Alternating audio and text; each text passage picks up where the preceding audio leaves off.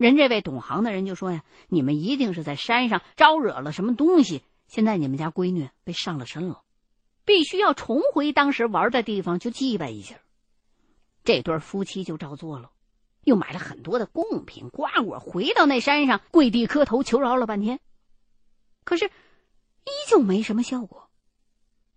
又通过关系找了很多人来看，结果都说呀，是因为对山上的东西不敬导致的。谁也拿不出个可行的办法来。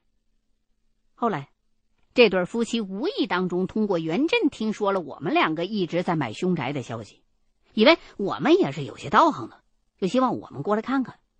又知道我们是炒房的投资者，肯定不会白来呀，就一咬牙，给了一个比市场价低很多的价格，只要我们能把他的闺女给治好，就把这宅子超低价卖给我们。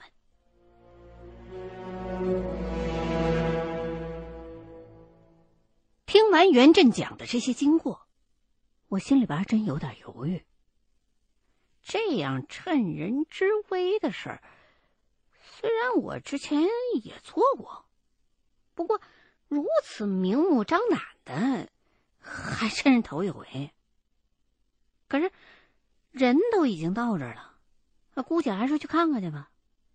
要实在受不了良心的谴责，那大不了象征性的收点费用回去就算了。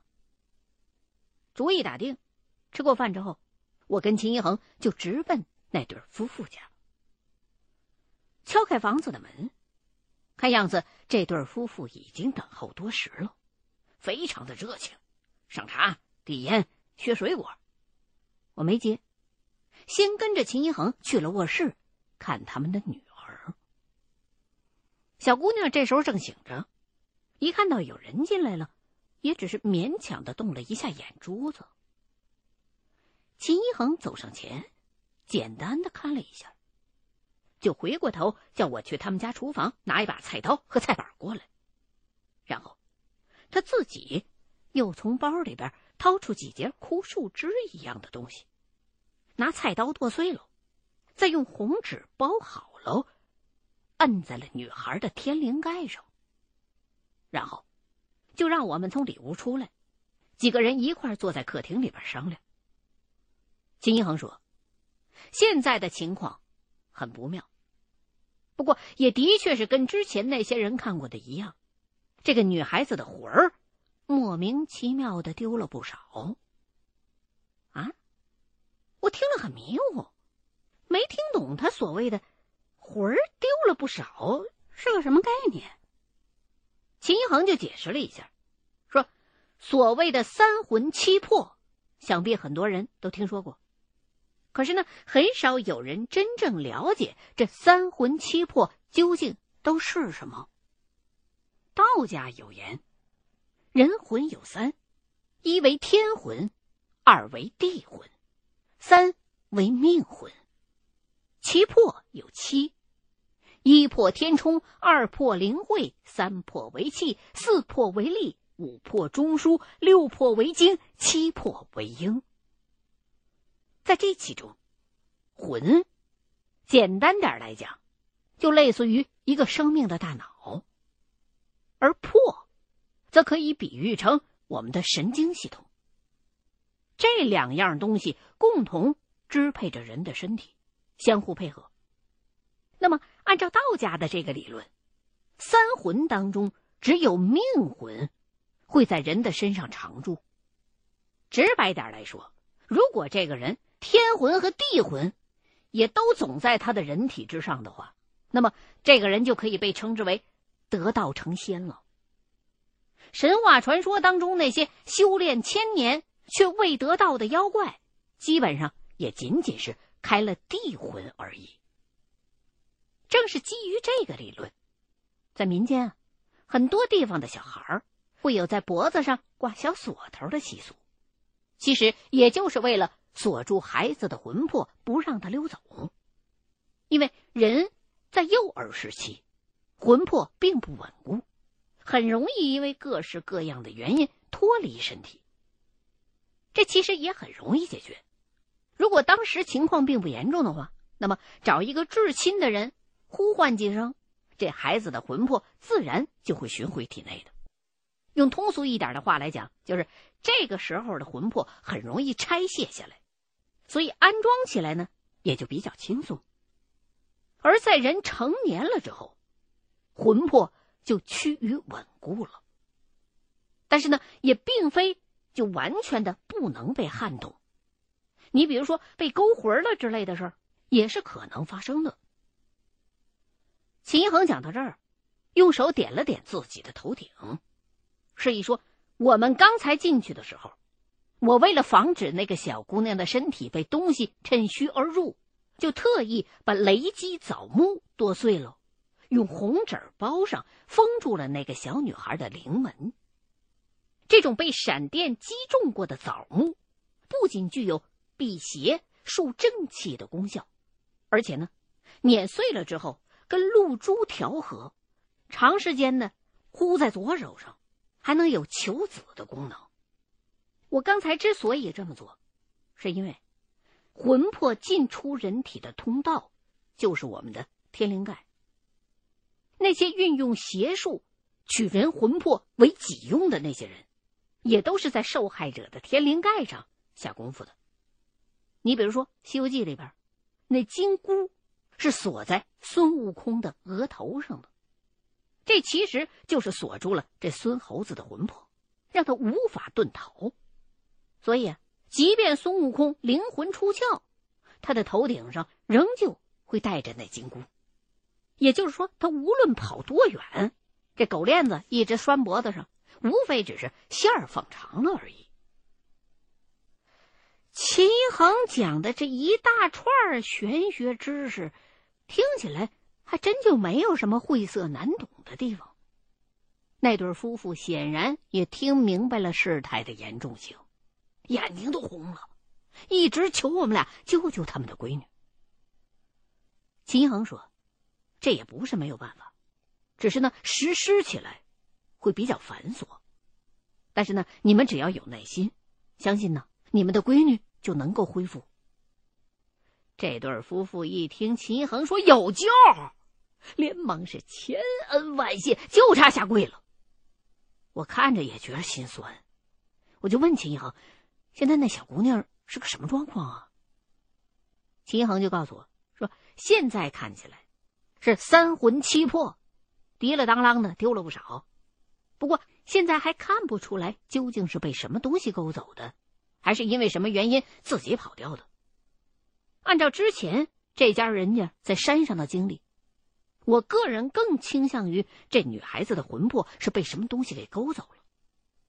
只是这么一来，那就很棘手，因为首先并不知道对方究竟是个什么东西，其次，孩子的父母已经很虔诚的去拜祭过了，却都没有效果，可见。那个勾走孩子魂魄的东西，心胸并不宽广，肯定是个不太好对付的角色。秦一恒这话还没说完呢，女孩的母亲就吓得开始呜呜直哭。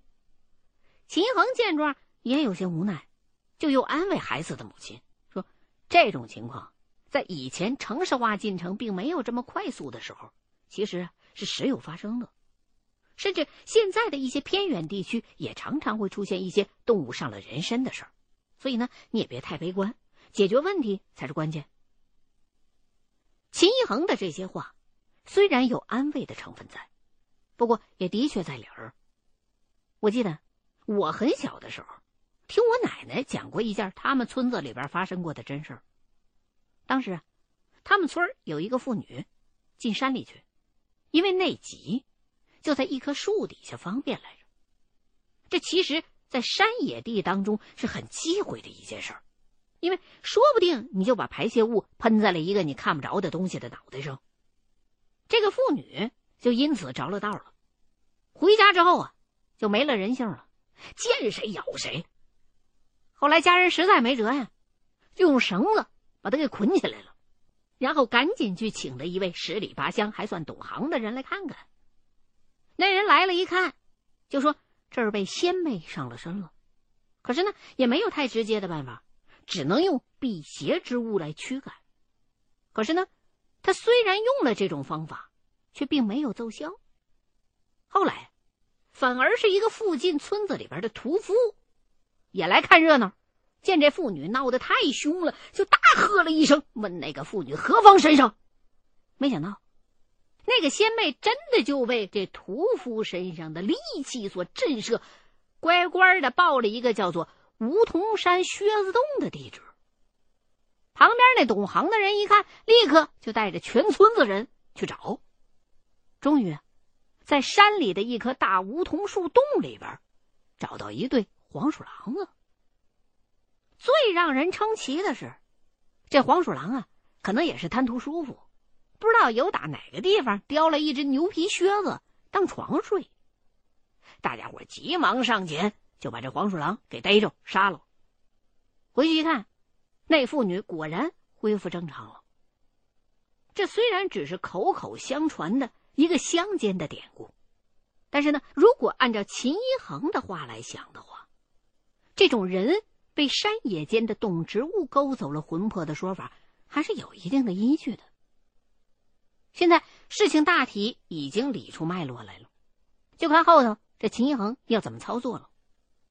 我就用眼神询问了他一下。他就凑到我耳朵边告诉我，说：“如果真的是这样的仙魅上身的话，倒并不难办。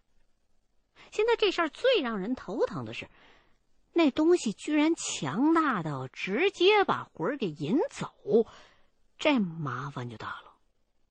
这就好比你这电脑中毒了，只要用好一点的杀毒软件清除了，也就解决了。”可是，如果你的电脑主机平白无故的把硬件给丢没了，那这事儿就难办了。听他这么一分析，我心就开始有点沉。啊，合着刚才他那话还是朝着乐观的方向估计的。现在我是真心想帮这两口子，我也是独生子，所以更能够理解独生子女父母的那种心情。看这对夫妻真的是可怜。秦一恒呢，也像是动了恻隐之心，又琢磨了一会儿，决定还是按照平常的法子先试一下，有用没用，试过再说。他说的这法子就是民间所谓的叫魂儿。叫魂儿的方式，中间的过程是很繁琐的，实施起来比较耗费精力。首先。要在几个固定的时间段里，子时、丑时、寅时、卯时，把这家里边的灯全都关上，只点一盏小油灯，给那魂魄指路。然后打开窗户，让病人的最亲的亲人站在窗户前，分别面朝正南、正北、正东、正西四个方向，不停的。呼唤这病人的名字，最后再点着一张写有这病人生辰八字的黄纸，把这黄纸烧成纸灰之后，和到水里头，喂这小姑娘吃了。另外，还要在白天的辰时、巳时、午时、未时四个时间段里，面朝东北、东南、西南、西北四个方向。叩拜上供，这是要恳请各路神仙鬼怪网开一面，给这小姑娘的魂魄指路的意思。而且，直到喂完小姑娘喝下写有生辰八字的黄纸灰之后，七天之内不能在晚上叫这小姑娘的名字，因为小姑娘的魂魄还不稳定。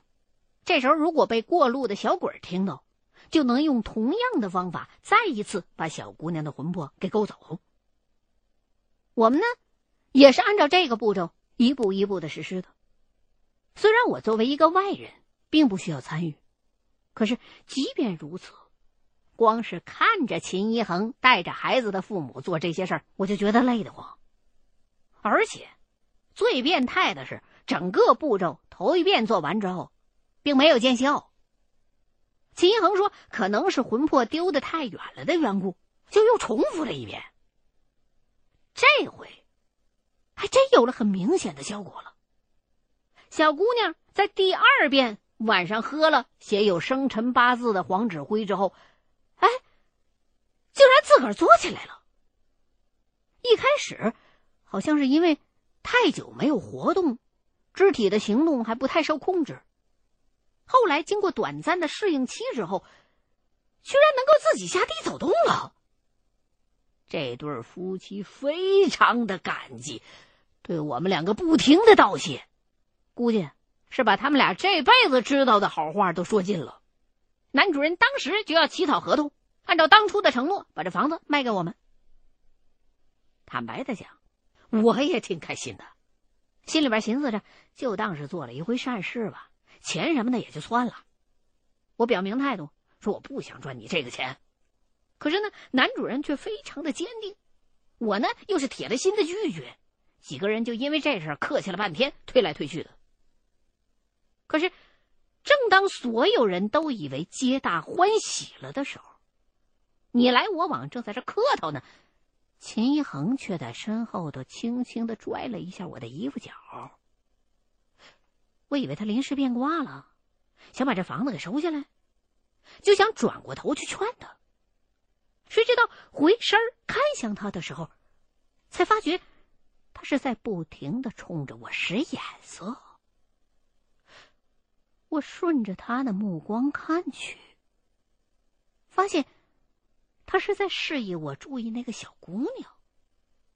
那小姑娘这时候正坐在床头边那儿，挺安静的，我没看出有什么异常来呀。我就歪过头，用眼神问秦一恒：“你什么意思啊？”